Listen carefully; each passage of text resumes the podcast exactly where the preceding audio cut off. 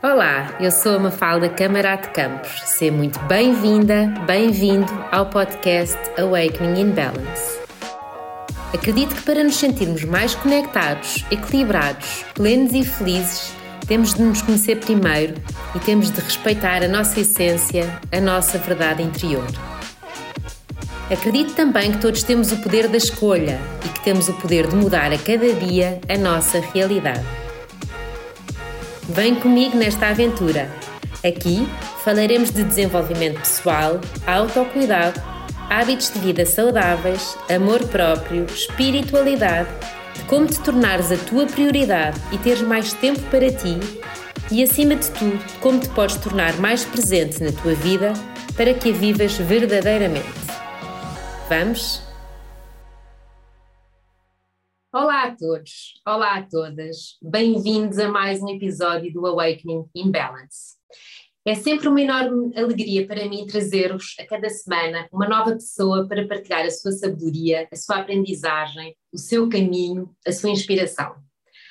Hoje tenho comigo uma convidada muito querida que toda ela transborda amor, serenidade e paz.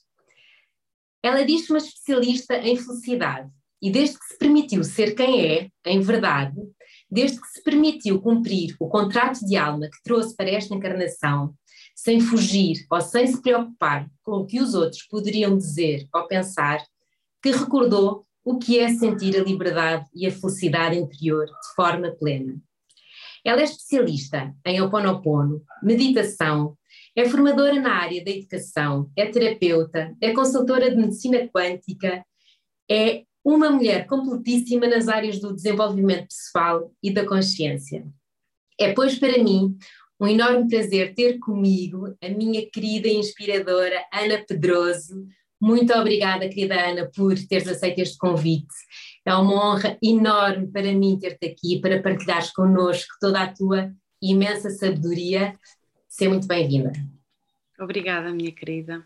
E é é uma honra, foi assim um, é um prazer muito grande estarmos juntas e desenvolvermos juntas aquilo que cada uma trouxe, mas num conjunto nada está separado. Então, obrigada pelo teu convite, és um ser maravilhoso, amo o teu trabalho, amo o teu ser divino que tu és. Então, é uma honra poder partilhar, compartilhar com quem está alinhado exatamente com o Dharma, que nós somos as duas.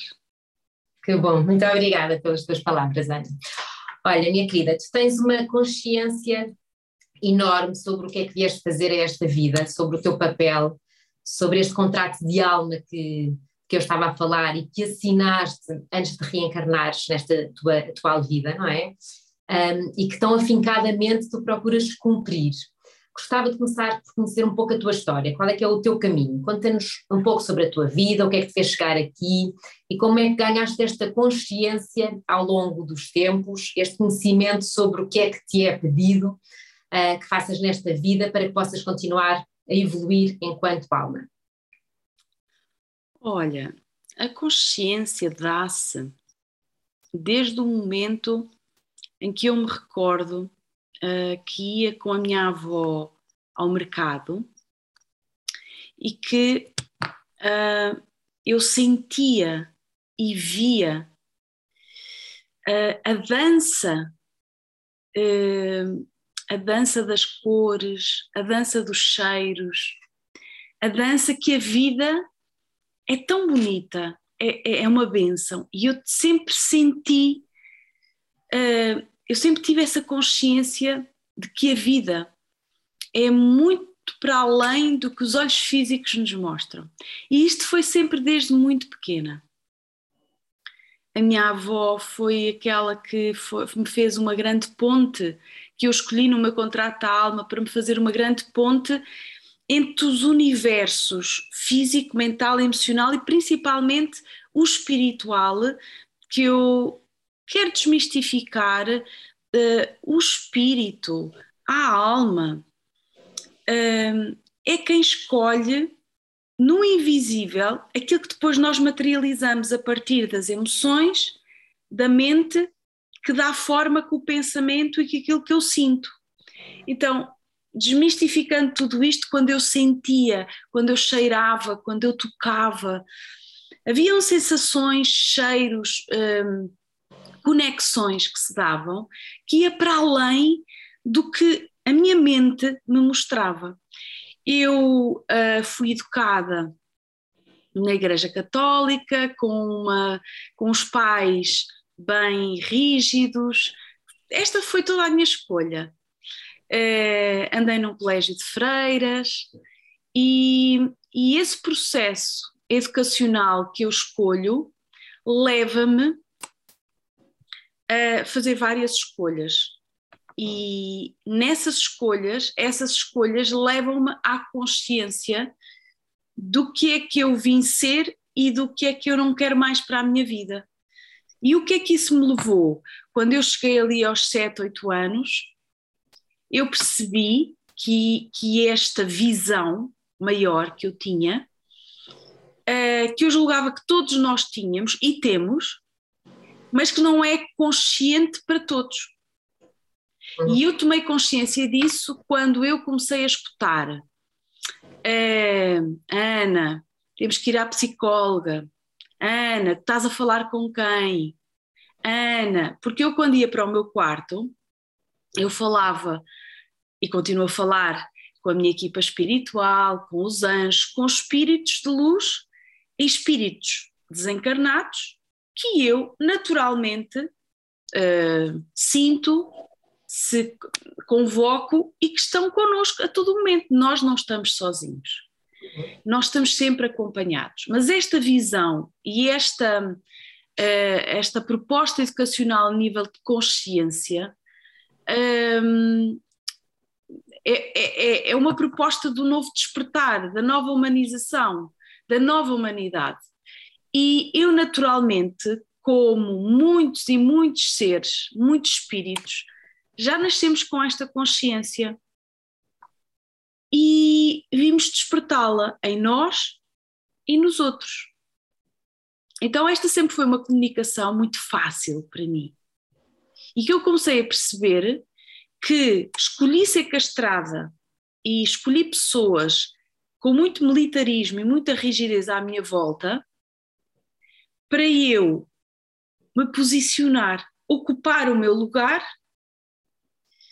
uh, com muita humildade, com muita fé, confiança, de que aquilo que eu estava a sentir, a ver e a trazer não era loucura. E com 7, 8 anos, eu comecei a perceber e a sentir que me cabia honrar a felicidade do mundo. E eu naquele, houve uma noite que eu senti fortemente o desgosto da minha mãe, que eu não estava dentro das expectativas que estavam à espera e eu escorreguei. Que também é esse o, intuito. Nós não é fácil, uma criança de 7 anos não sentir que está a cumprir com as expectativas que a mãe tem sobre nós, não é? Sim, mas eu já sentia, eu já sentia que era diferente, eu já sentia que. E houve um evento que foi bem marcante, que uh, eu ia sempre com a minha avó ao mercado e houve um dia que eu me conectei com uma senhora e essa senhora, eu cheguei ao pé dela e disse-lhe, eu, eu pedi-lhe para ela ir ao médico, mas que não fosse um médico normal. E eu coloquei-lhe a minha mão no peito e eu disse-lhe, olha, uh, cuide de si. Eu era muito pequenina. E a senhora uh, foi, encontrou algo que ela curou e depois ela foi à casa da minha avó para lhe agradecer. E, mas as últimas palavras dela foram: é muito bom ter aqui uma bruxinha.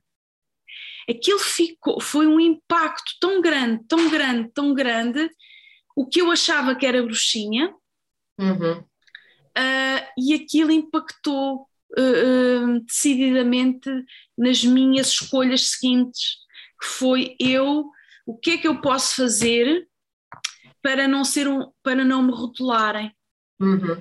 para não dizerem exatamente isto que eu acabei de ouvir. Uhum. E a partir daí o meu comportamento começou a mudar, muito mais estruturado, muito mais uh, estratégico, muito mais o que é que eu posso fazer para que o outro perceba que eu sou normal.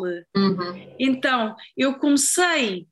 Uh, eu comecei a mentir a mim própria e comecei a criar uma subpersonalidade em cima da verdadeira Ana. Uhum. Deixaste de ser espontânea para começar a, a agir de forma calculada, não é? Isso. Calculista, mãe, eu vou fazer tudo o que tu e o papá quiserem, mãe, eu vou ser o que vocês quiserem. E foi aí a grande ilusão e engano no meu contrato de alma que eu também pedi para que fosse assim, para eu errar, para eu me iludir.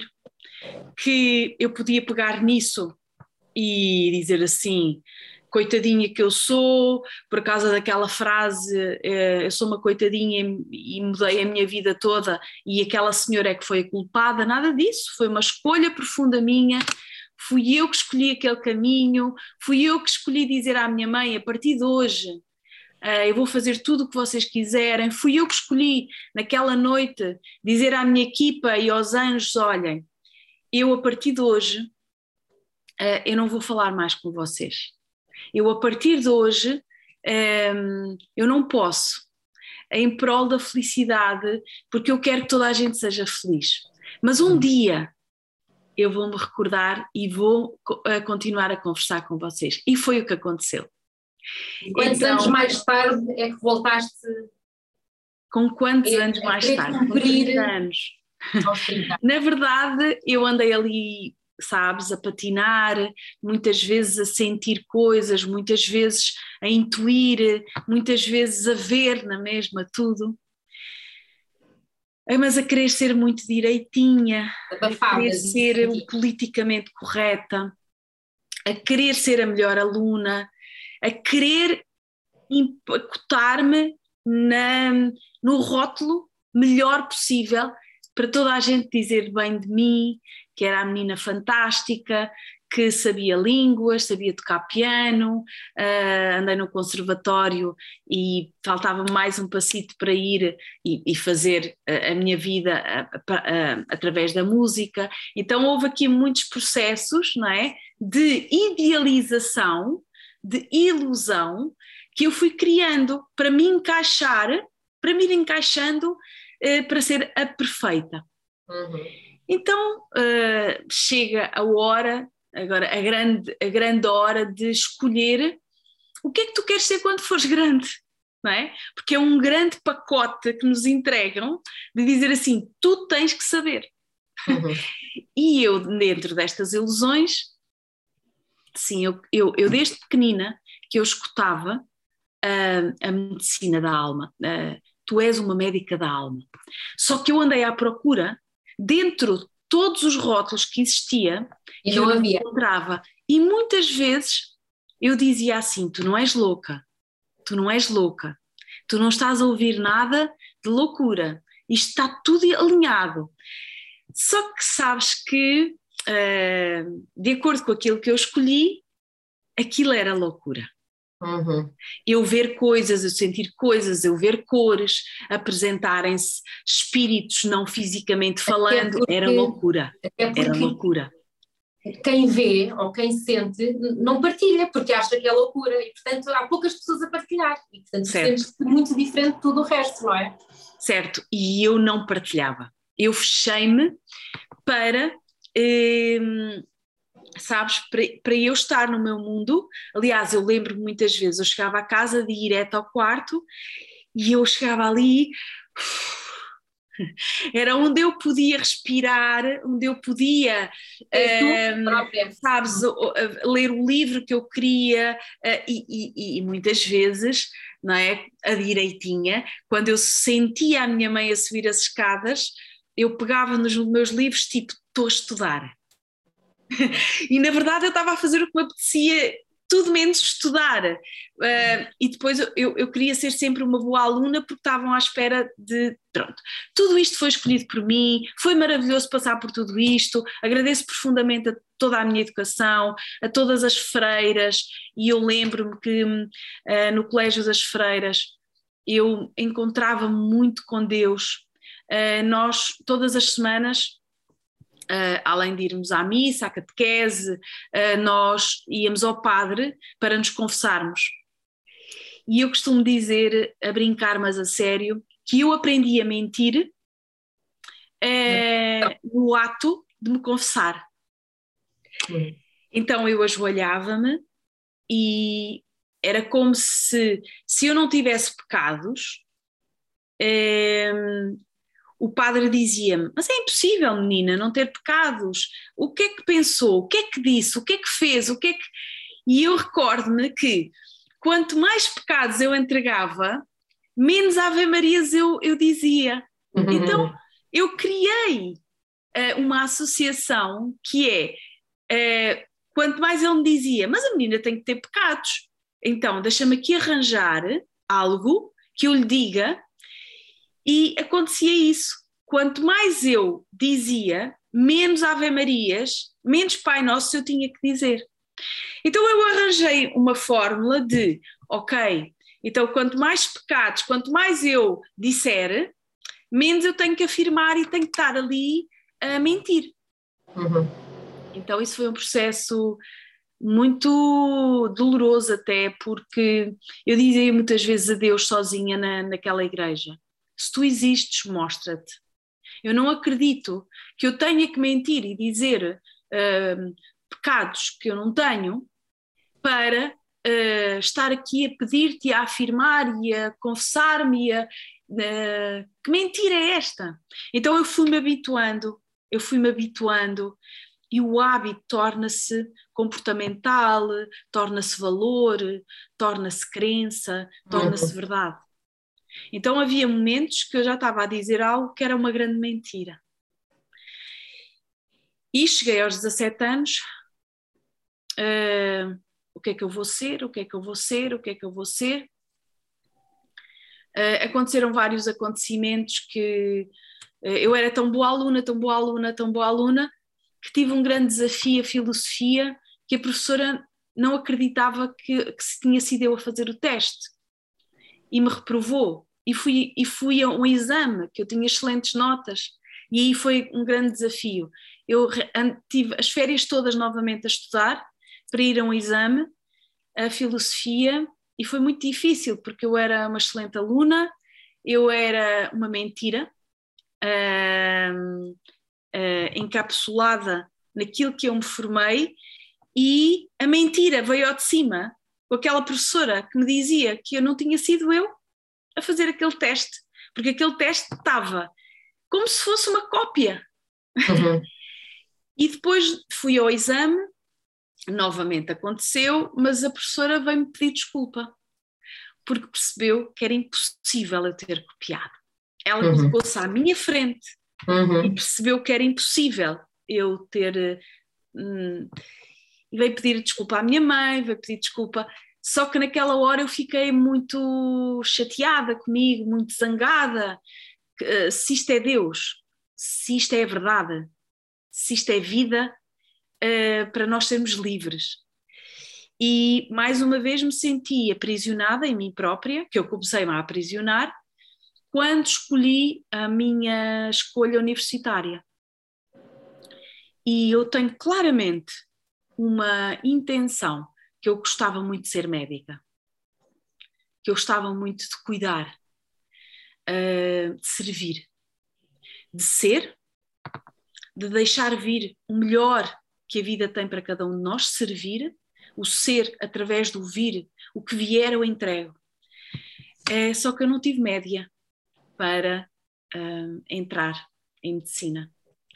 E depois entra aqui o, o tal politicamente correta, tu és boa aluna, uh, mas não tens média. Uhum. Então a vida, que é sábia, uh, leva-me. Um, a entrar a pedir ajuda. Mãe, pai, o que é que eu hei de fazer? O meu pai, chefe das finanças, a minha mãe, contabilista. Eu repito o padrão. E vou, inscrevo-me em contabilidade e gestão. E foi por aí.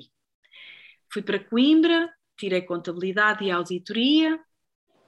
Ainda vou, depois, quando terminei, para o Porto, experimentar economia, uh, para, tirar, uh, para ter, terminar outro curso, percebi que não gostava e voltei para Coimbra para terminar gestão de empresas. Então, o meu percurso foi sempre muito. Eu escolhi no meu contrato olhar para fora para perceber que uh, a grande desilusão que eu contribuí para a minha vida, para me olhar ao espelho e dizer assim: foste tu e continuas a ser a responsável pelas tuas escolhas, uhum. pela tua visão, pelas lentes que tu tiras e colocas e que tu permites que o outro uh, seja o mestre.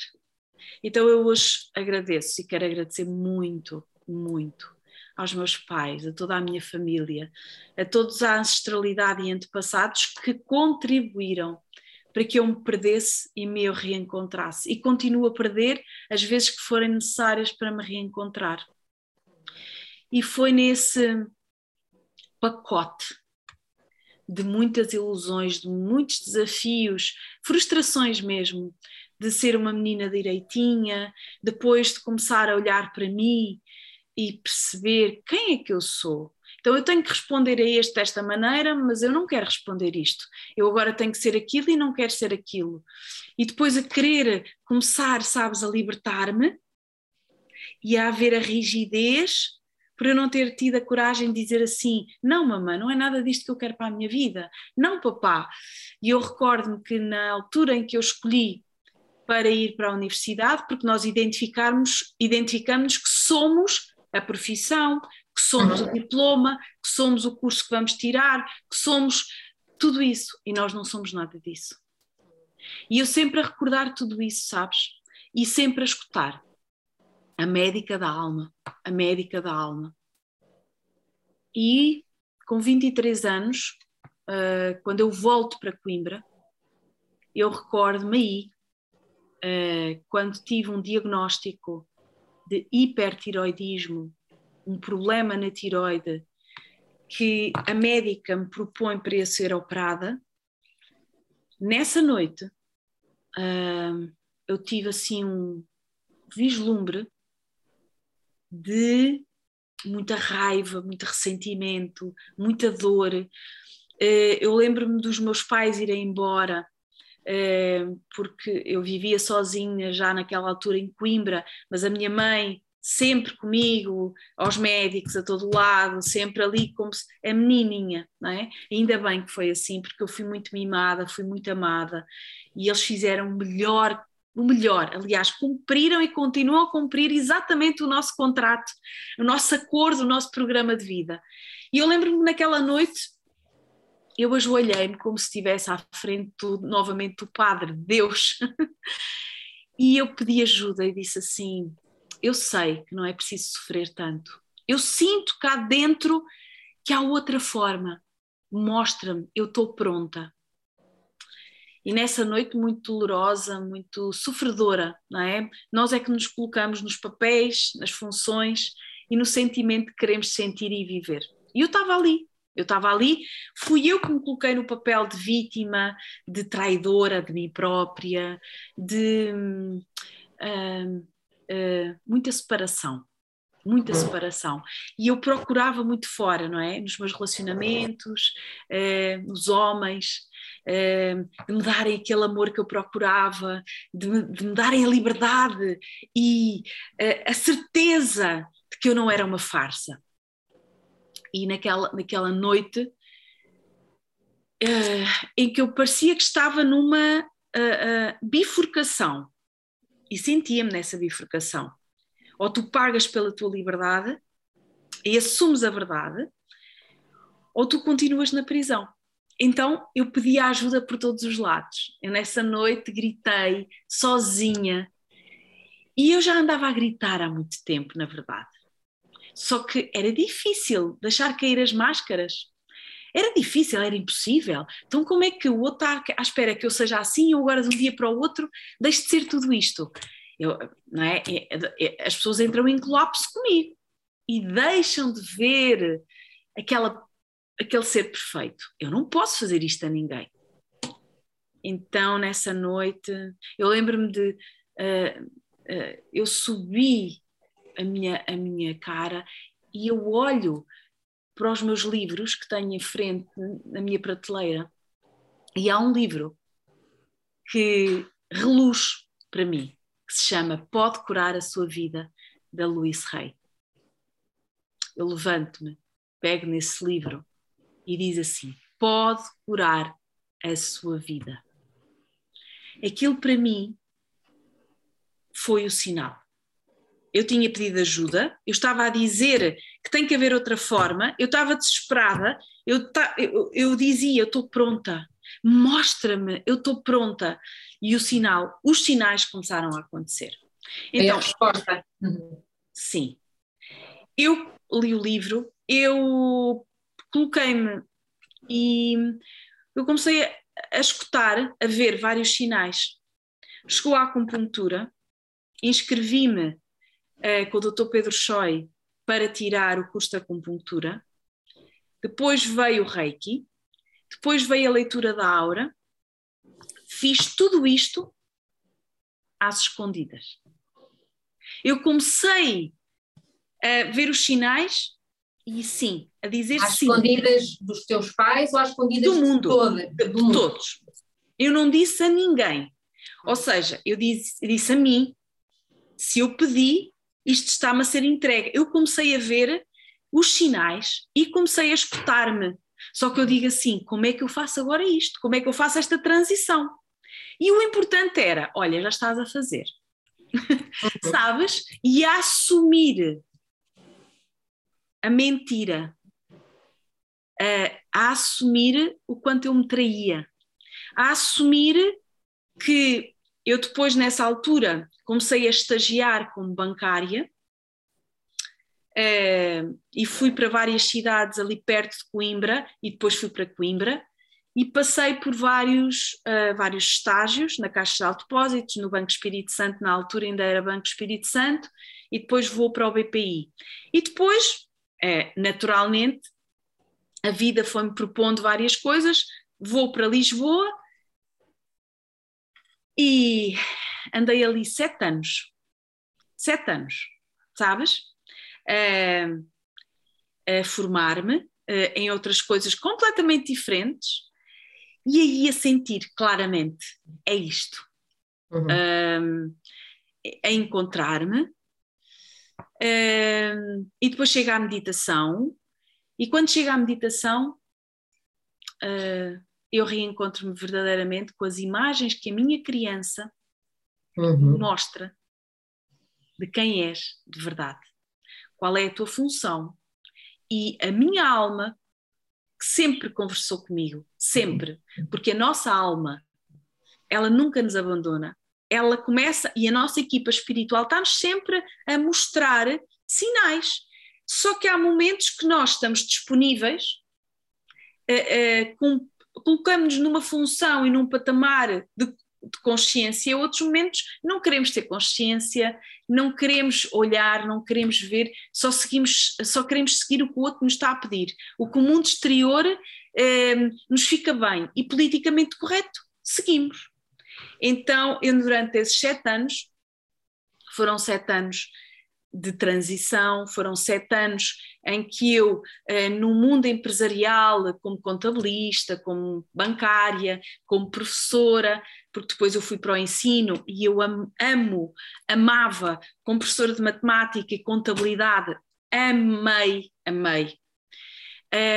Dei aulas e chegou um momento que eu senti.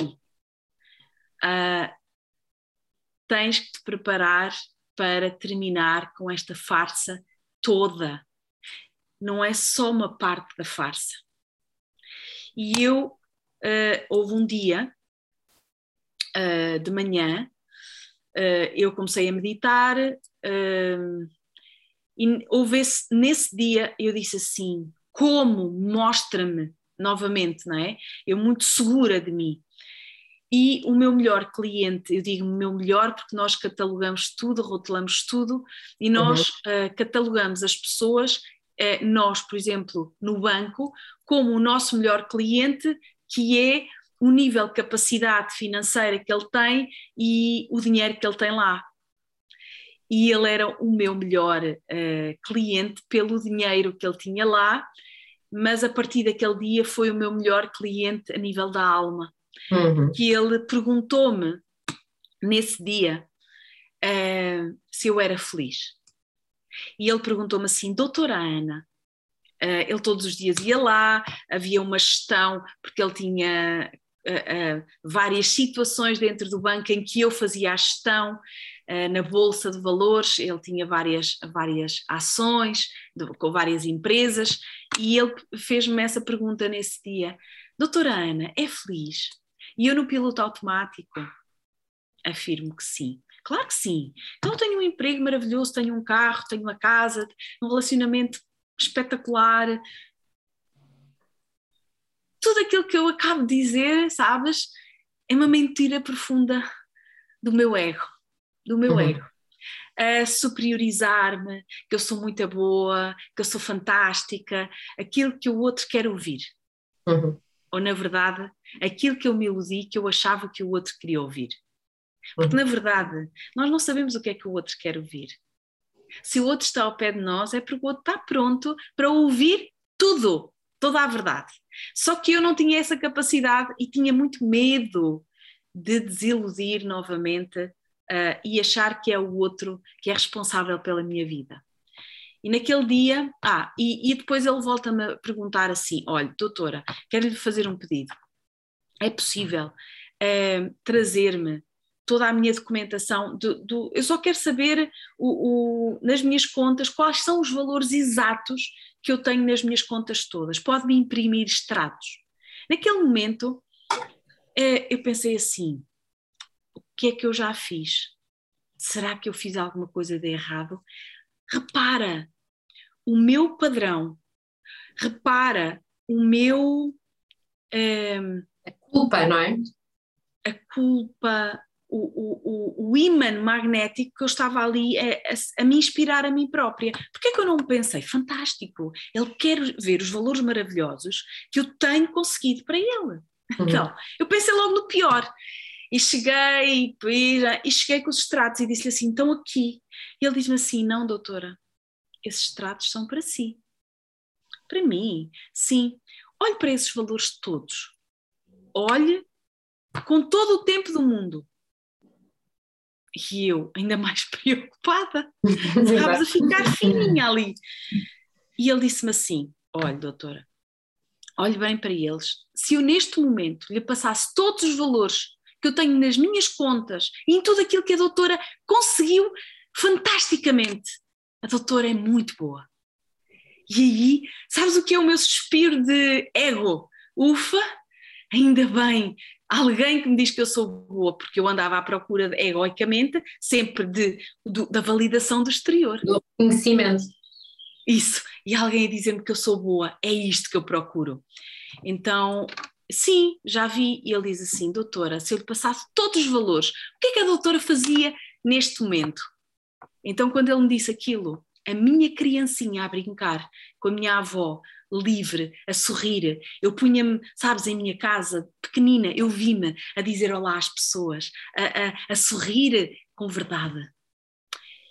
E a minha lágrima, eh, eu lembro-me naquela altura que eu só me apetecia chorar e que a minha lágrima queria sair. E eu, naqueles instantes, eu lembro o meu ego a direcionar para a lágrima e dizer assim: não podes Controla. chorar. Este é o teu melhor cliente.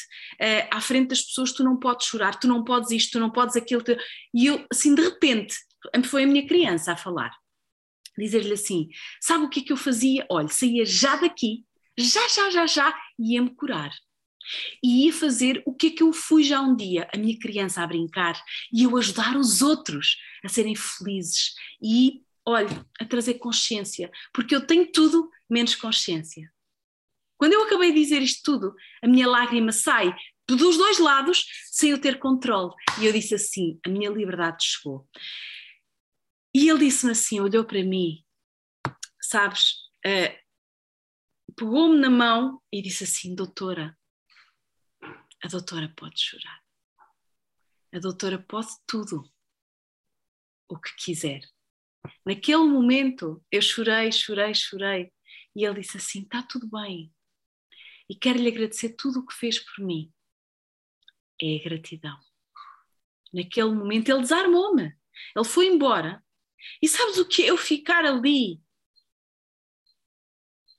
E houve um colega meu que veio ter comigo e disse assim: Estás bem? E eu disse-lhe: Não sei.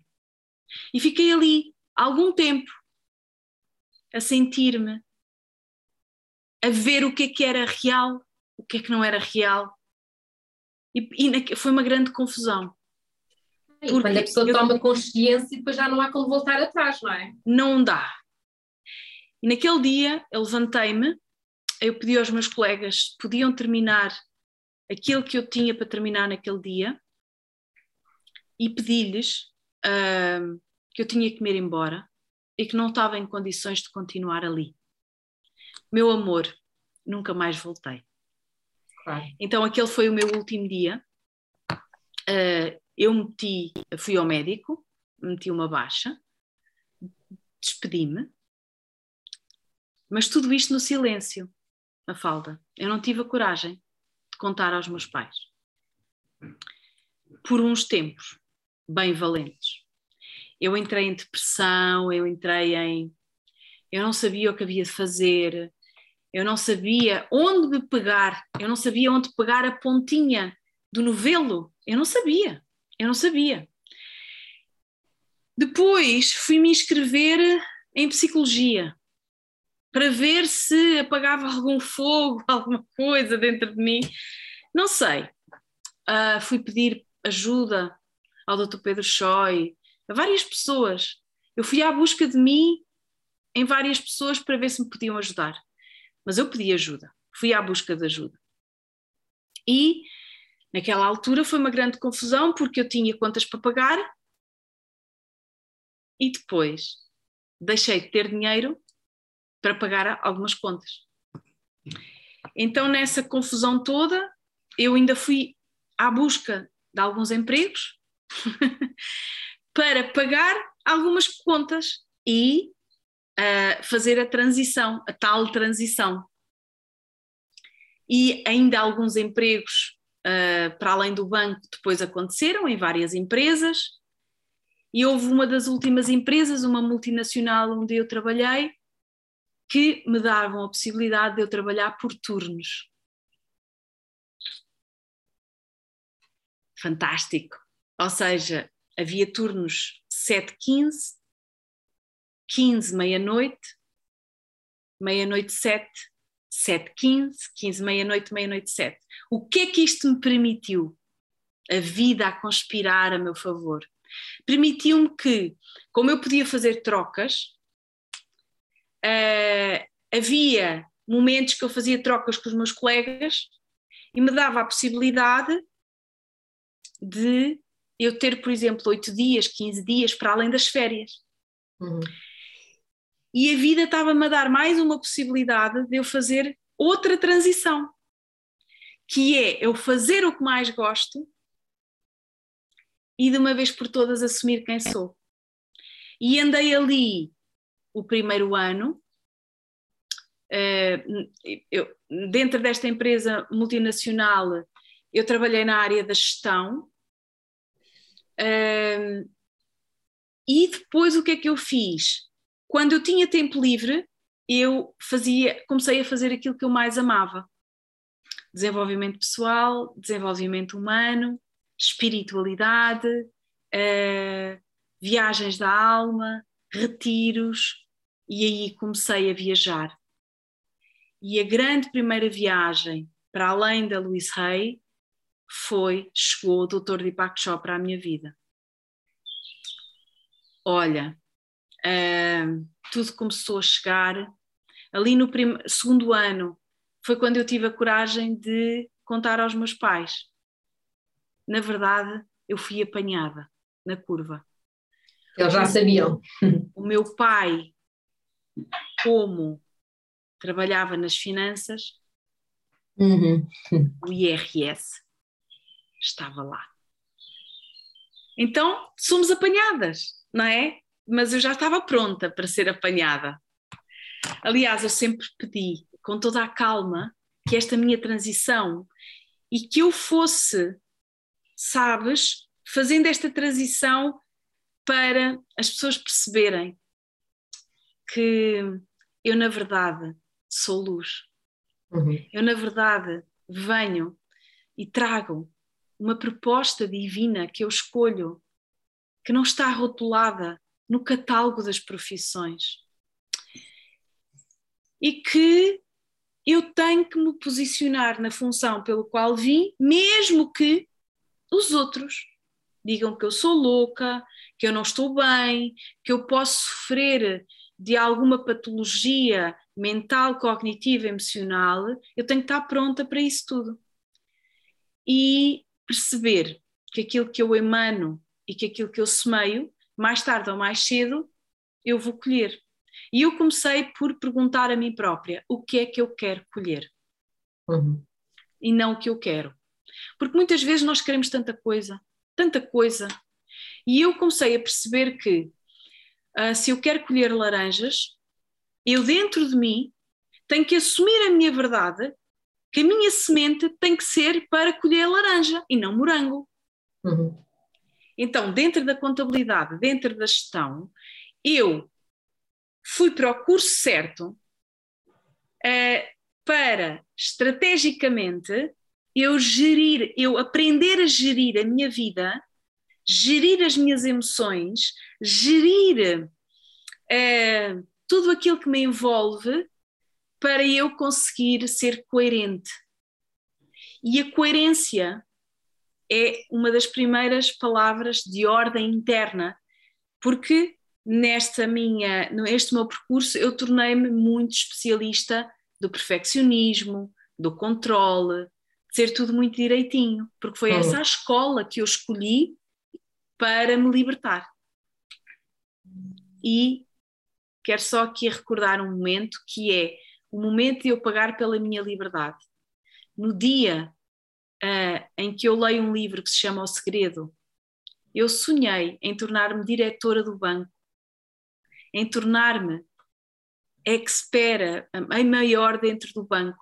E no dia em que eu ah, tive a reunião final no banco, proporcionaram-me essa função.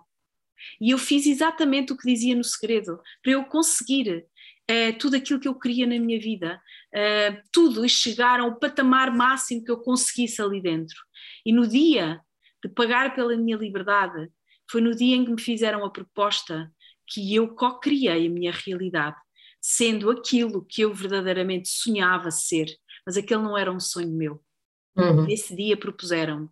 Uh, eu sei que a doutora uh, vai ser muito difícil a doutora não querer vir para este cargo. E eu, nesse dia, disse que não. E paguei o preço, paguei o preço pela minha liberdade. Então eu comecei a dar esse passito, porque esses sonhos não eram meus, eu julgava que eram meus. Eu iludi-me que esses sonhos eram todos meus, mas também foram fabricados pela família que eu escolhi, pelos Hum. os amigos que eu escolhi, e eu lembro-me que um dos meus namorados, que era um, bancário também, uh, que era especialista também em, nesta mentira toda, uh, me levou sempre a achar uh, que eu conseguia tudo e que aquilo era o melhor para mim. Então eu tive que revogar contrato.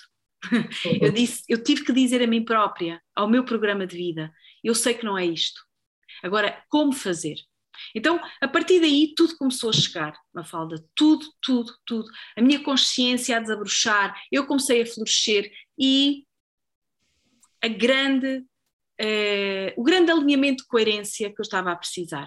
Na Califórnia, reencontrei, como eu costumo dizer, uh, o meu irmão da alma, porque todos somos iguais, não há ninguém superior a ninguém, todos somos o mestre da nossa própria história e vida e um professor e mestre na minha vida, o Dr. Deepak Chopra, uh, recordou-me que uma das coisas que eu faço desde pequenina, que são as leituras da alma, uh, em que eu ajudo a pessoa a ler-se, a ver-se, a recordar-se de si própria.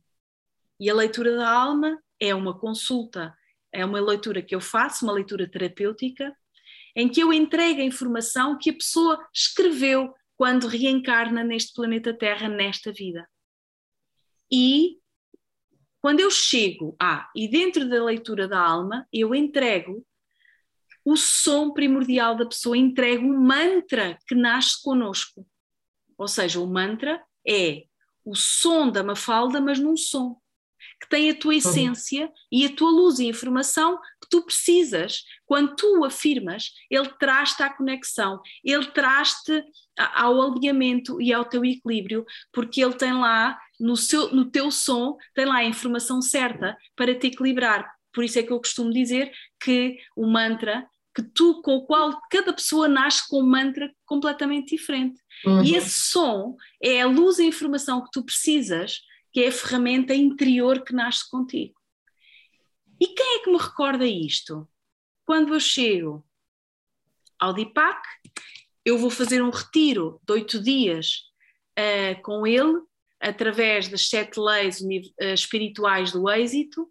Esse foi o meu primeiro retiro com ele. Depois começo a fazer outros retiros e ele propõe-me certificar-me como professora de meditação e depois professora um, professora de meditação e depois um, como lifefulness no sentido de ajudar pessoas uh, ao, ao, à sua saúde perfeita, a partir da Ayurveda. E eu uh, começo a dizer que sim, que sim, que sim. E no dia em que eu me formo como professora de meditação do som primordial, porque a meditação do som primordial é uma meditação criada pelo Dr. Deepak Chopra e, e pelo David Simon, que têm como intenção saúde, bem-estar, renovação de cada um de nós aprender a dedicar-se ao bem-estar e a uma vida saudável. Eu recordo-me que foi o grande uau, uh, porque eu já tinha ouvido o Deepak a dizer assim: Nós estamos aqui para esta expansão da consciência através da meditação ou através de qualquer ferramenta que tu possas uh, encontrar. E lembro-me que uh, no campo silencioso da consciência expandida, ele recorda-me ele recorda que o essencial é invisível aos olhos. E eu sabia aquilo tudo. Sabes o que é? Tu dizes assim: aquilo que ele está a dizer eu escuto desde pequenina. Aquilo que ele está a dizer é a médica da alma. Aquilo que ele está a dizer é o que eu faço desde pequenina. Então, esta liderança, esta consciência, esta expansão está dentro de mim. E a meditação do som primordial recorda-me, através do som primordial, que o Dr. Deepak Chopra e o David Simon entregam o som primordial a cada pessoa de acordo com o método deles a partir do método védico que eles trazem da Índia e cada um no, no curso de meditação do som primordial que eu faço duas vezes por ano, que vai começar agora no dia 19 de junho, que é uma vez por mês ao domingo, e que as pessoas podem entrar todos os meses, porque eu dou as aulas depois individualmente à medida que as pessoas entram. É muito bonito porque eu recordo-me da médica da alma, do som primordial que eu desde pequenina que canalizo. Uhum. E eu uhum. digo assim: uau, não sou doida nem louca.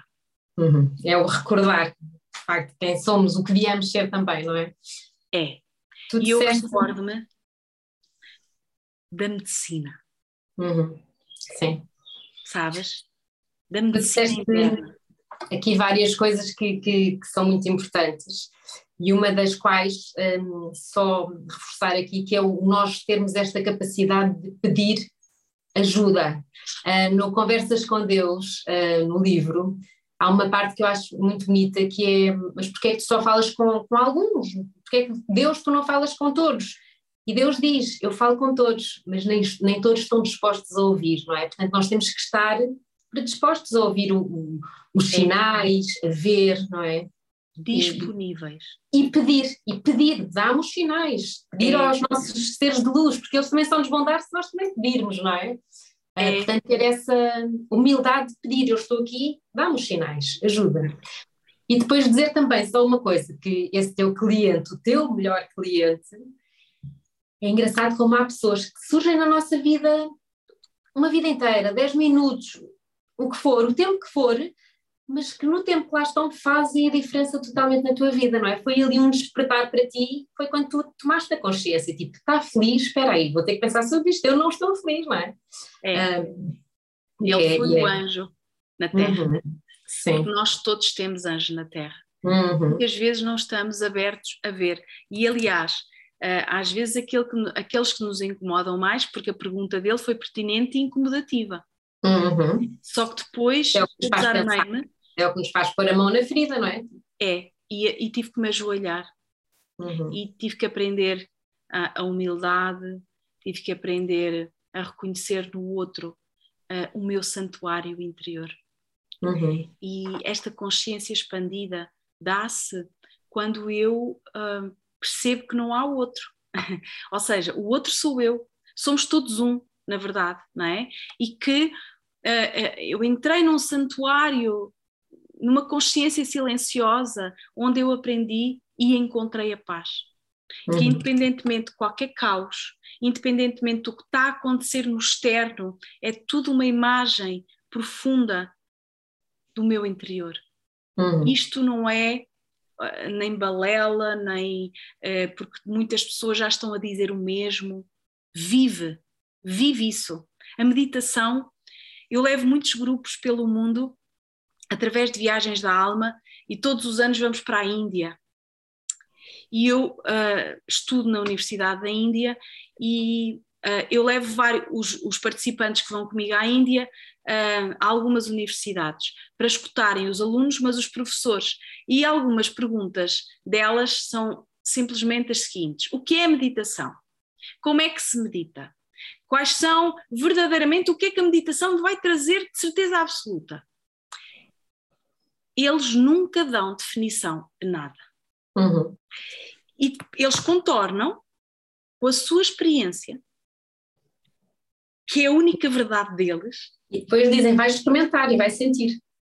E depois eles dizem assim: daqui a 10 minutos já vais sentir o que é meditar.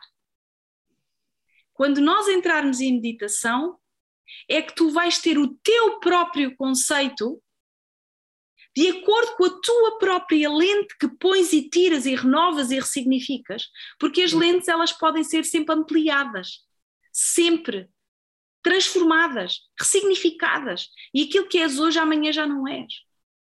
Então, nunca deram um conceito. O que é a meditação? Como é que se faz a melhor meditação? Qual é a meditação que me vai trazer o melhor resultado? Isso não existe. Sabes?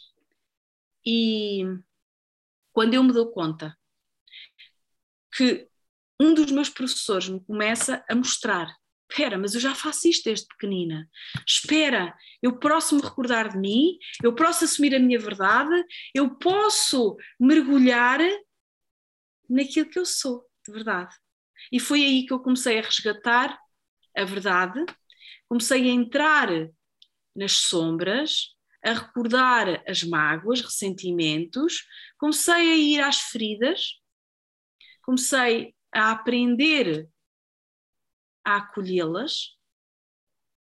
Comecei a olhar para as minhas fragilidades como as grandes oportunidades para eu curar, integrar essa cura e servir outros e ajudá-los a tornarem a vida leve, descomplicada, próspera, que isso habita em todos. Como tu disseste muito bem, somos todos convocados, as mensagens estão aí para todos, só que nem todos estamos dispostos a ver e a querer sentir. Não é o que o outro está a dizer, é a minha verdade. Uhum.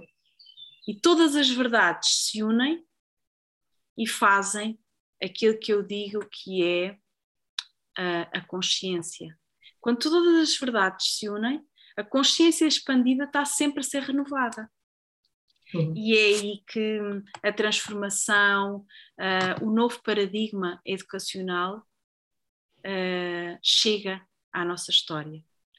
E pegando neste novo paradigma educacional, faço uma transição para a minha verdade quando, em meditação, eu recebo a mensagem das crianças do mundo. Agora estamos-te a pedir para seres a embaixadora das crianças pelo mundo, através da tua felicidade, através da tua renovação. E na Califórnia eu vim de lá, e agora? O que é que eu faço a seguir? Como é que eu faço isto tudo que me pediram para fazer?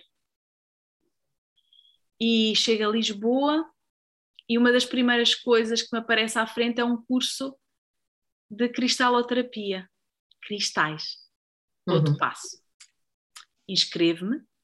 Naquela altura eu já tinha feito muitas, muitos movimentos, ou seja, eu separei-me, uh, os ex-namorados foram todos embora, só para perceberem, não é? Que eu não chego assim e fica tudo uhum. pronto. Não, houve aqui muita reversão, uh, muita, muita, muita coisa que eu tive que convocar e dizer assim: não é nada disto que eu quero, para aquilo que eu quero colher, eu não posso uhum. continuar neste ambiente e hum, eu aprendi uma das grandes chaves, uh, que é a gratidão. Uhum. Eu sabia dizer obrigada, mas eu não sabia agradecer. Eu sabia uh, sentir-me bem uh, a fazer aquilo que os outros queriam, mas eu não tinha aprendido a agradecer a mim por estar viva e por ter a coragem de dizer sim a mim e não aos outros. Uhum. Então, essa foi uma grande chave. Quando eu comecei a fazer a verdadeira transição, chega um novo companheiro à minha vida, que é o meu companheiro atual, uh, que há 18 anos. Uh, eu ainda, Mafalda, na verdade há 20 anos, eu ainda uh, quis fazer um outro curso que se chama Solicitadoria, que não tem nada a ver, mas eu ainda queria convencer-me que eu podia ter o pé, e posso, porque uhum. eu hoje faço isso, uh, ser um espírito, ter uma experiência espiritual, uh, mas que eu tinha que justificar-me perante, para continuar a ser a minha verdade e a boa menina, eu tinha que dizer por outro lado, ah, mas eu ando a tirar um curso de solicitadoria e eu uhum. posso ser isto e posso ser aquilo, sim, eu posso ser tudo, mas não, eh, eh, não posso continuar a iludir-me que eh, eu, eu, eu, este curso de solicitadoria foi só para convencer a minha família e as pessoas que ela é fantástica porque ainda está a tirar mais uma licenciatura. Só que essa licenciatura que eu comecei a tirar em Leiria, encontrei o meu companheiro da alma de viagem. Então eu, eu tive que passar por lá para me uhum. reencontrar com ele. E há 18 anos ele diz-me assim: Ouve, será que é mesmo isto que nós queremos? Então uh, nós desistimos, como é óbvio, do curso de solicitadoria e ele disse-me um dia exatamente isto. Já percebeste porque é que nós tivemos que ir lá? Uhum. Foi para nos reencontrarmos. Bonito. E então, um, depois, aí sim, fiz a grande transição, um, ainda estive três anos na empresa ai, multinacional e multidimensional que me fez reconhecer que chega. Sim, nós vimos para pagar contas, só que existem outras formas uh, de tu utilizares a tua performance sagrada e de tu te conectares com o verdadeiro Dharma. Uhum. Aquilo que tu te inscreveste no teu contrato de alma. E foi aí. Depois fui mãe, é, o meu filhote já tem 15 anos, o mais velho, depois tive a mais, a mais pequenina, que que tem 10. Então foi um percurso. Em 2008, dei o grito, chega mesmo, não dá para mentir mais, e um, apesar de ainda hoje pertencer à ordem dos contabilistas, porque eu hoje ainda ajudo uh, empresas mortas a transformarem-se em empresas vivas, mas de uma forma uh, com uma liderança consciente. E é isso que eu amo profundamente fazer hoje. Uhum. Eu ajudo pessoas a nível expansão da consciência, através de mentorias, uh, tanto na área pessoal como profissional, uh, formações a nível de liderança consciente e espiritual dentro das próprias empresas, mas também o faço individualmente. Então, hoje, a partir do momento em que eu faço o corte com a responsabilidade que eu me responsabilizei com as crianças do mundo, eu comecei a canalizar várias informações das crianças índigo, das crianças cristal, das crianças arco-íris, das crianças diamante, que eu tomei consciência que eu já há muito tempo sabia que aquilo era verdade, só que eu tinha medo do que é que os outros vão dizer novamente. E então foi aí que criei o Instituto Anamiki. O Instituto Anamiki é um projeto de desenvolvimento educacional humano que foi aí, a partir uh, de um pedido das crianças que eu comecei a escrever e, com, e escrevi o curso de terapeuta educacional. Há um dia que as crianças me dizem assim: senta-te, escuta-te e escreve. E eu assim fiz, a falda. Quando cheguei ao fim, eu digo assim: mas isto é um curso, o que é que vocês querem que eu faça com isto? Isto para fazer a conexão com o curso de cristaloterapia. Eu fui ao curso de cristaloterapia, várias colegas a conversarmos na hora de almoço. Há uma colega, enfermeira, que me diz assim: Ai, Ana, sou mãe de quatro filhos, não sei o que fazer. Um diz isto, outro diz, precisava tanto de um curso que me ajudasse a lidar com eles, a lidar comigo, Ana. Eu fico doida, eu, eu não sei lidar comigo. E eu digo-lhe assim: Olha, Filipa, eu tenho curso, só que não sei o local e não sei o que fazer com aquilo. E ela diz assim: Eu tenho um lugar onde fazeres esse curso. Mafalda. Tudo é isto. Uhum. Entendeste? Uhum. Tudo está ligado.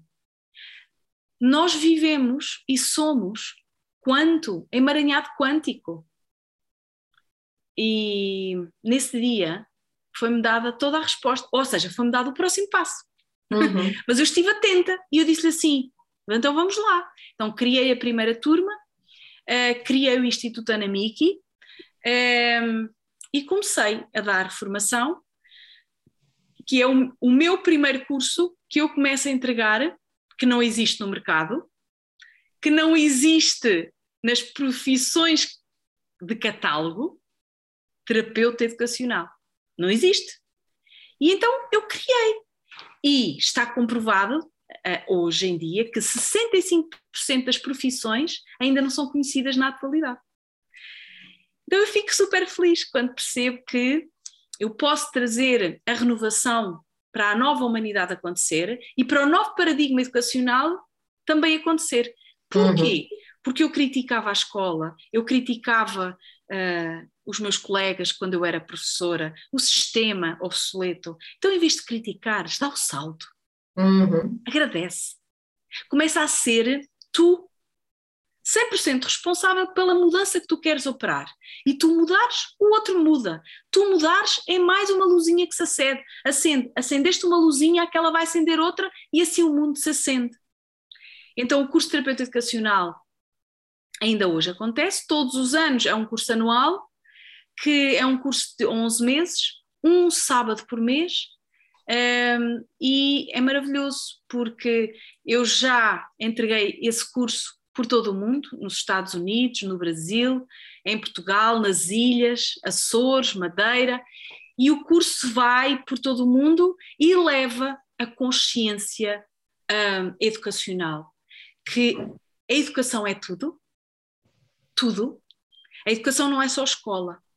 A educação e esse curso, é... Ana, esse curso é para quem? É para os pais? Esse, é para as escolas? Esse curso é para todas as pessoas, são para agentes educacionais, são para agentes de mudança que queiram, nas empresas, na própria empresa onde trabalhem, levarem a terapia educacional, que é começarem a fazer workshops e palestras para os colegas, que é começarem a levar uma consciência emancipada dos valores, das crenças, o que é que empresarialmente e organizacionalmente a empresa acredita, o que é que na família ou na escola uh, os meus pares acreditam, o que é que eu posso fazer palestras e posso fazer workshops para as professoras, os pais. Então, o curso terapeuta educacional tem um âmbito multidisciplinar em que para tu atuares tanto a empresa como em clínica individualmente, como para as crianças e adolescentes. O terapeuta educacional faz a ponte entre uh, a escola, uh, os pais, a família, a sociedade e leva-te uh, todos os agentes de saúde, como os, os, psicólogos, os psiquiatras, na área, na área da saúde, faz aqui uma ponte, faz aqui uma orientação entre todos, porque às vezes um diz uma coisa, outro diz outra, outro diz outra, e outro culpa o outro, e não há um mediador, sabes? E o terapeuta educacional, além da expansão da consciência, porque o terapeuta educacional, olha, eu vou-te dar alguns módulos do curso de terapeuta educacional. É, o primeiro módulo fala sobre as crianças do mundo. Quem são as crianças índico, cristal, arco-íris? O que é que elas vêm trazer para que o adulto cresça? Porque a maior parte dos adultos continua é, a ser criança e, como não conseguiu aquilo é, que realmente a criança dele queria, projeta no seu filho e na sua filha aquilo que não conseguiu ser. Então, depois, o segundo módulo, vamos falar sobre os métodos pedagógicos atuais, educacionais da humanidade.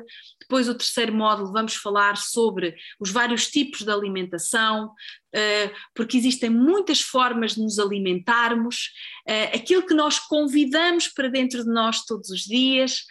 Depois, os florais de Bach, vamos dar a meditação, numerologia, astrologia, uh, depois vamos para a prática, vamos dar uh, práticas pedagógicas dentro do curso.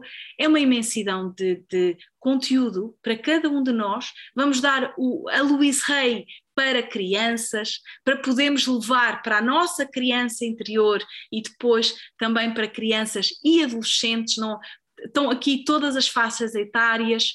Vamos, eh, eu trago vários convidados que trazem sua expertise na sua área e, e, e, vão trazer a expansão da consciência. Então, o curso de terapeuta educacional é o curso prémio, como eu costumo dizer, do Instituto Ana Miki, que o Instituto, o que é que ele traz? Eventos, todos os anos, para a expansão da consciência, como, por exemplo, o Congresso Internacional da Felicidade, que acontece todos os anos e este ano vai acontecer nos dias 4, 5 e 6 de novembro em Lisboa, presencialmente, uh, e que vamos trazer mais consciência, mais humanização. E o que é que o Instituto também faz? Traz vários palestrantes de todo o mundo em que vêm trazer workshops e formações que não existem em Portugal e que, uh, para os portugueses e a Europa, também ter aqui contacto com, outros, com outras pessoas que vêm do estrangeiro para nos oferecer outro tipo de formação.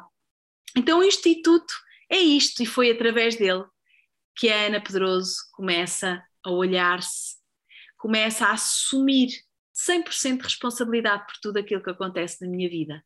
Isso depois leva-me para o Havaí. Então, e, uma das coisas que eu queria falar contigo, precisamente, uh, é que tu és uma defensora do, do Ho Oponopono, que é uma oração, uh, uma, uma ferramenta havaiana, não é? Uh, que na minha visão tem muito deste amor que tu queres trazer ao mundo. É uma prática que toda ela transborda amor, amor pelo outro, mas a começar pelo amor a nós próprios, não é? é. Queres-nos falar um pouco sobre esta prática que tem, que tem quatro fases e que certo, trabalha muito certo. com este voltar a nós, não é? É, eu costumo dizer Ho, Ho'oponopono, é uma palavra havaiana que significa corrigir um erro, que significa acertar. Todos viemos dar certo. Esta é a base. Uh, os havaianos, eles trazem-nos um processo e uma recordação que cada um de nós vem por nós e vai-se embora por nós. Nós não vimos apegados a nada nem a ninguém. Então isto é fantástico no processo de cada um, que nós aprendemos a apegar-nos, nós aprendemos a achar que alguma coisa nos pertence. E eu desde muito pequenina que digo isto, nada é nosso, nada é nosso. E que toda a gente me achava estranha quando eu dizia isto, mas como é que nada é nosso? Como é que isto não é meu? Como é que aquela, aquela pessoa é minha? E eu sentia. E quando eu, quando eu cheguei ao Havaí, comecei a ter contacto com a cultura, com, com o processo de estar e de viver dos havaianos, eu comecei a perceber que eles, começar, eles começam a honrar, eles, eles vivem em, em honra profunda de tudo. Sabes? A honrar, a honrar, a honrar, a honrar. E eu digo assim: tanto honrar, isto serve para quê? Primeiro que tudo, para tu aceitares quem és seja nos teus pontos fortes, seja nos teus pontos frágeis.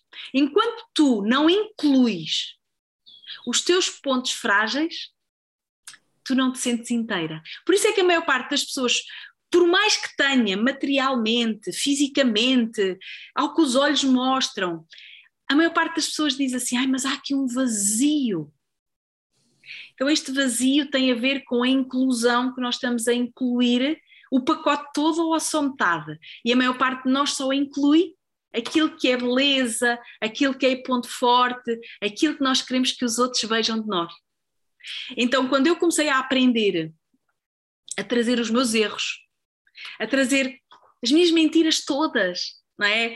O que eu mentia aos meus pais para eles gostarem, o que eu mentia, meu Deus, trazer ao de cima, incluir. Ana, tu és esta. Para que é que tu te zangas contigo? Ok, ficas triste. Vai à tristeza, não há problema ficar triste. Não há problema ficar frustrada. Isso não tem problema. Tem problema é quando tu densificas o problema, que é não aceitar.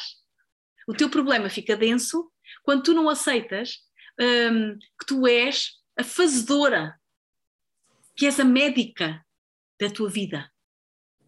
E que deixas de responsabilizar o médico pela tua cura, pelo teu estado emocional, físico, mental, de saúde perfeita. Não é o outro. O outro é, quando nós pedimos ajuda, uma ponte e um canal para nos abrir a pestana, para nos abrir os canais, todos os canais. Só que, na verdade, esse canal ele precisa de ser descoberto, aceito por nós. E é assim, Mafalda, quando eu chego ao Havaí e tomo contacto com o processo havaiano, que eu também quero clarificar, é um processo de arrependimento, de perdão e de transformação, que existem duas fontes havaianas, que é na tradição havaiana, as comunidades começaram-se a unir, a juntar e faziam reuniões em círculo. Se houvesse alguma questão a resolver entre a comunidade, resolvia-se logo ali. Logo, as pessoas falavam, olhavam um no outro e honravam o divino do outro em si próprio. Isto quer dizer o quê? O que está em ti está em mim. Uhum. Eu não sou mais do que tu. Eu sou divindade e tu também. Eu quero ver da tua sabedoria mas eu honro-te com a minha sabedoria.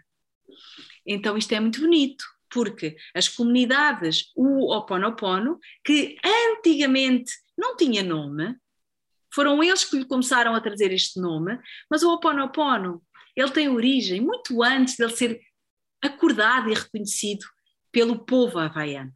E eles costumam dizer, lá na Lemúria, na Atlântida, esta recordação já existia não é? Do somos todos um, o divino em nós honra o teu. Isto não é propriamente que vem de uma recordação à havaiana mas o Ho Oponopono vem dos primórdios lá da existência.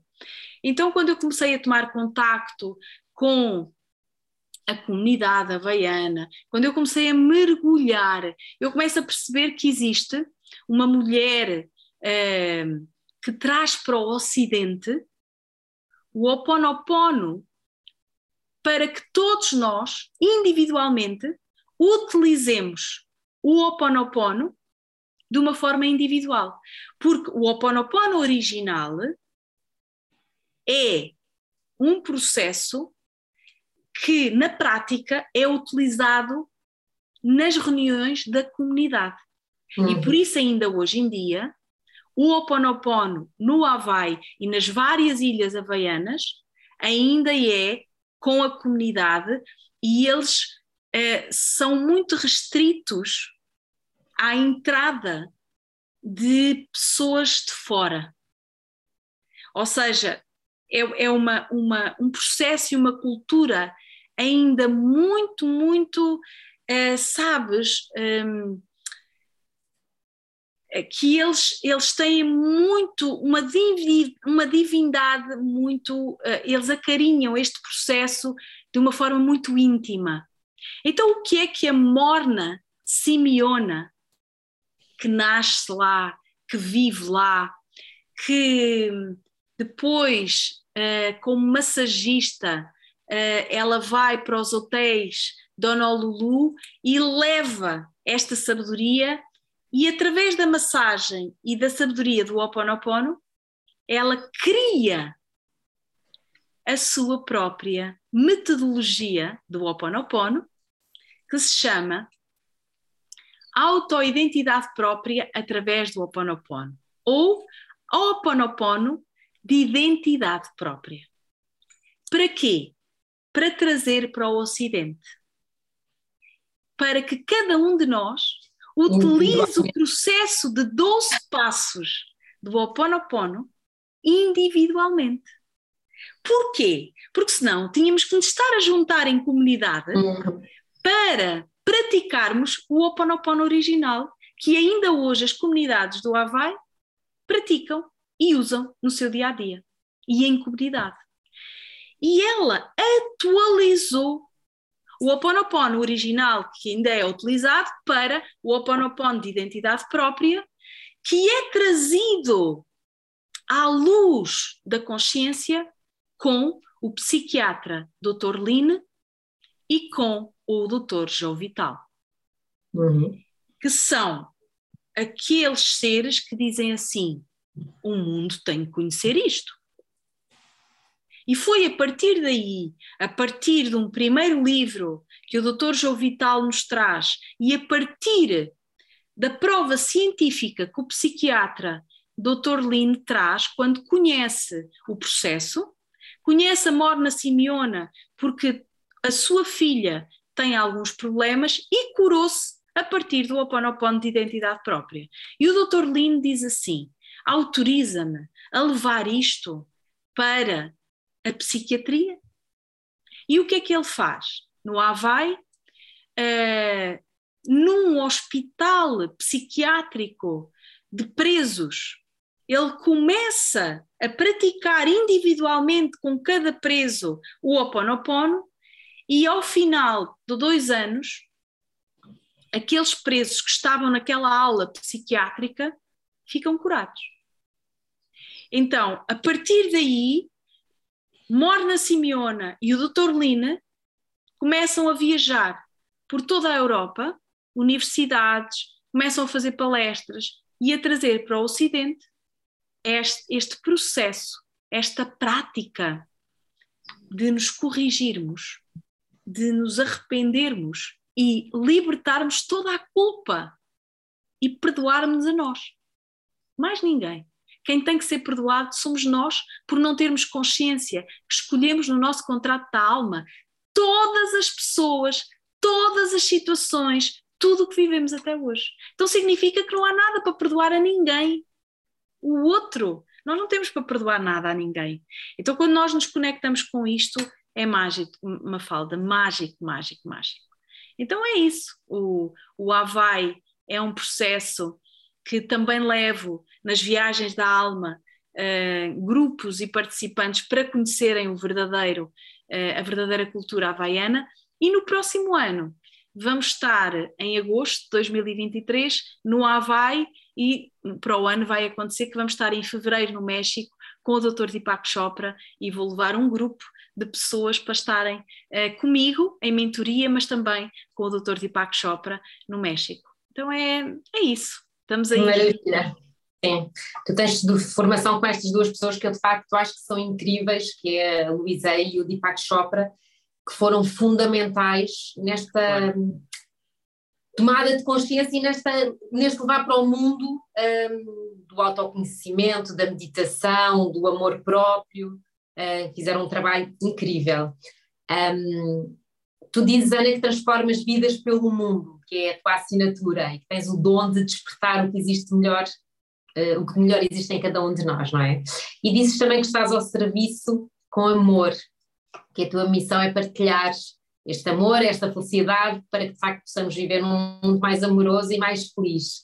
Tu, para mim, és uma empreendedora um, nesta área do regresso à nossa essência, e, e, esta médica da alma é isso, não é? E esta terapia é. que tu fazes, a leitura da alma, é isto, que aliás eu acho que é isto que nós todos queremos saber, o que é que nós, qual é o nosso contrato, o que é que nós vamos fazer a esta vida. Certo. Para que nos possamos alinhar com este propósito não é? Recordar qual é o propósito da nossa vida nesta alma. E eu acho isso, um, acho que faz um trabalho espetacular, acho que faz um trabalho brilhante, acho que estas viagens da alma são maravilhosas. Um, as pessoas, se quiserem saber os detalhes das datas, dos cursos que vais fazer, do Congresso da Felicidade, destas viagens da alma que vais fazer agora, isso está onde é que podem encontrar? Está tudo no teu site, Olha, no Instagram?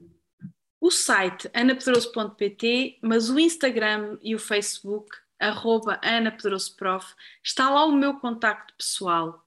Uh, podem me enviar mensagem direto pelo, ou pelo Instagram ou Facebook ou direto pelo WhatsApp. Eu respondo, sou eu no direto, respondo a tudo. Uh, portanto, uh, eu vou dando informação nos meus Bora Lás, no programa, tudo aquilo que eu vou fazendo, eu vou dando informação à medida que me pedem. Por isso, eu às vezes até há informação que nem está lá toda, mas que se as pessoas forem estando atentas aos sinais que eu vou trazendo, eh, as pessoas vão estando atentas e vão me pedindo informação. Portanto, agora para o ano, as viagens da alma do, de 2023 já estão aí. Um, é, é, vai ser México em fevereiro, de 8 a 15 de fevereiro. Vai ser Orlando na primeira quinzena de julho. Depois vamos para o Havaí em agosto e vai haver outra para o Brasil, mas ainda, as datas ainda não estão. Uh, vamos, uh, pela parte do xamanismo, vamos trabalhar com, com várias xamãs, e, mas ainda, essa data do Brasil ainda não está entregue. Então, é, as viagens da alma é isso. Tudo o resto eu vou trazendo, eu vou dizendo. As leituras da alma, para quem quer, um, para quem quer marcar uma leitura da alma, é só através do meu contacto, uma mensagem e eu respondo. Eu gostava de dizer em relação às leituras da alma. Muitas vezes há muitas pessoas que vêm, ah, eu quero saber o meu propósito. Ok.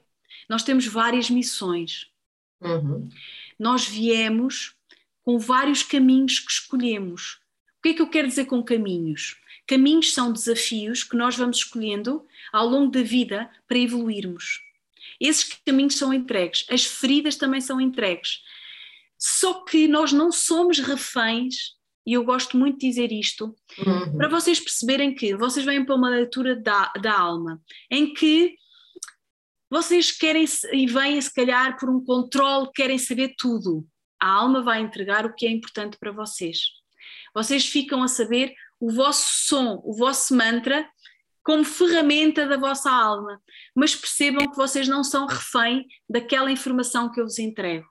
Há sempre possi possibilidade, sempre, de renovar o contrato da alma. Depois eu explico como. Como é que tu podes renovar situações que estão aqui no teu contrato, que tu podes, nesta vida, dizer assim: olha, eu escrevi isto, mas eu quero reescrever a minha história. Há sempre possibilidade nós não somos reféns de nada, nem ficamos limitadas por algo que escrevemos um dia. Nós podemos reescrever sempre as vezes que quisermos. Isto é muito importante para as pessoas não se sentirem limitadas e agora aquilo que eu vou ouvir não é mais nada do que aquilo. Não, é. É muito para além de uma leitura da alma a nossa vida, não é? Uhum. Mas lá está, a leitura da alma também é uma leitura terapêutica. À medida que eu vou trazendo a informação, terapeuticamente, a tua alma está a desfazer nós kármicos que nós não sabemos quais são, nós não sabemos de onde é que vieram, pode vir de vidas passadas, pode vir da ancestralidade, pode vir de, de, de algo que tu fizeste na infância e não te recordas. Então, a alma, ela no, no teu inconsciente, ela está a desfazer nós, que só por isso há pessoas que vêm pela informação mas aquilo que está a ser invisível aos olhos é tão importante quanto a informação que eu estou a dar na leitura da alma. Então é isso, é isso, Mafalda. Ana, olha, foi maravilhoso ouvir-te. Um, tu és de facto uma inspiração.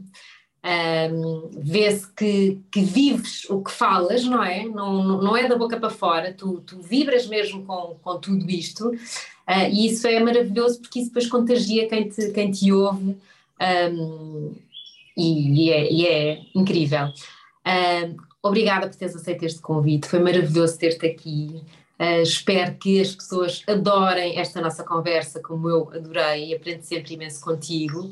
Um, e que te sigam, vão seguir a Ana no, no, no, Instagram. A Ana está sempre a lançar imensos programas, imensos convites, um, tem sempre imensos uh, lives que faz, onde, onde se aprende imenso, e portanto um, comentem com, comigo e com a Ana o que é que levam desta, deste episódio, uh, o que é que mais aprenderam, o que é que mais uh, vos tocou e agradecer-te, Tatiana, pela tua disponibilidade e pelo teu carinho e presença. Um beijinho enorme, obrigada. Obrigada, minha querida, obrigada a todos que nos escutarem. Estou sempre aqui, um, sou a ponte, a tal ponte para a felicidade e estou ao serviço, ao serviço, seja de quem for, em que situação estiverem, não se limitem, porque a transformação está aí para todos e todos fomos escolhidos para dar certo. Um beijinho grande, Mafalda, fazes um trabalho maravilhoso e também quero recomendar a Mafalda porque ela é luz, ela ilumina e o trabalho dela é maravilhoso e uh, estás aí também juntinhas, minha querida, para sermos um só coração em expansão. Obrigada, meu amor. Obrigada. Obrigada. Um beijinho. Obrigada por teres estado aqui. Se gostaste deste episódio, deixa uma review e deixa-me os teus comentários. Ouve-me nas tuas plataformas favoritas, segue-me também no YouTube ou ouve este episódio no meu site. É para mim uma alegria enorme partilhar este tempo contigo. Podes também fazer um screenshot deste episódio e colocar no teu Instagram, taga-me e partilha comigo os principais insights que tiveste. Se tiveres sugestões de temas para os próximos episódios, ficarei muito feliz de as receber. Enviem para o e-mail hello.mafaldacamaratecamos.com e claro, se quiseres receber todas as minhas novidades, subscreve a newsletter em www.mafaldacamaratecamos.com. Encontramos-nos no próximo episódio.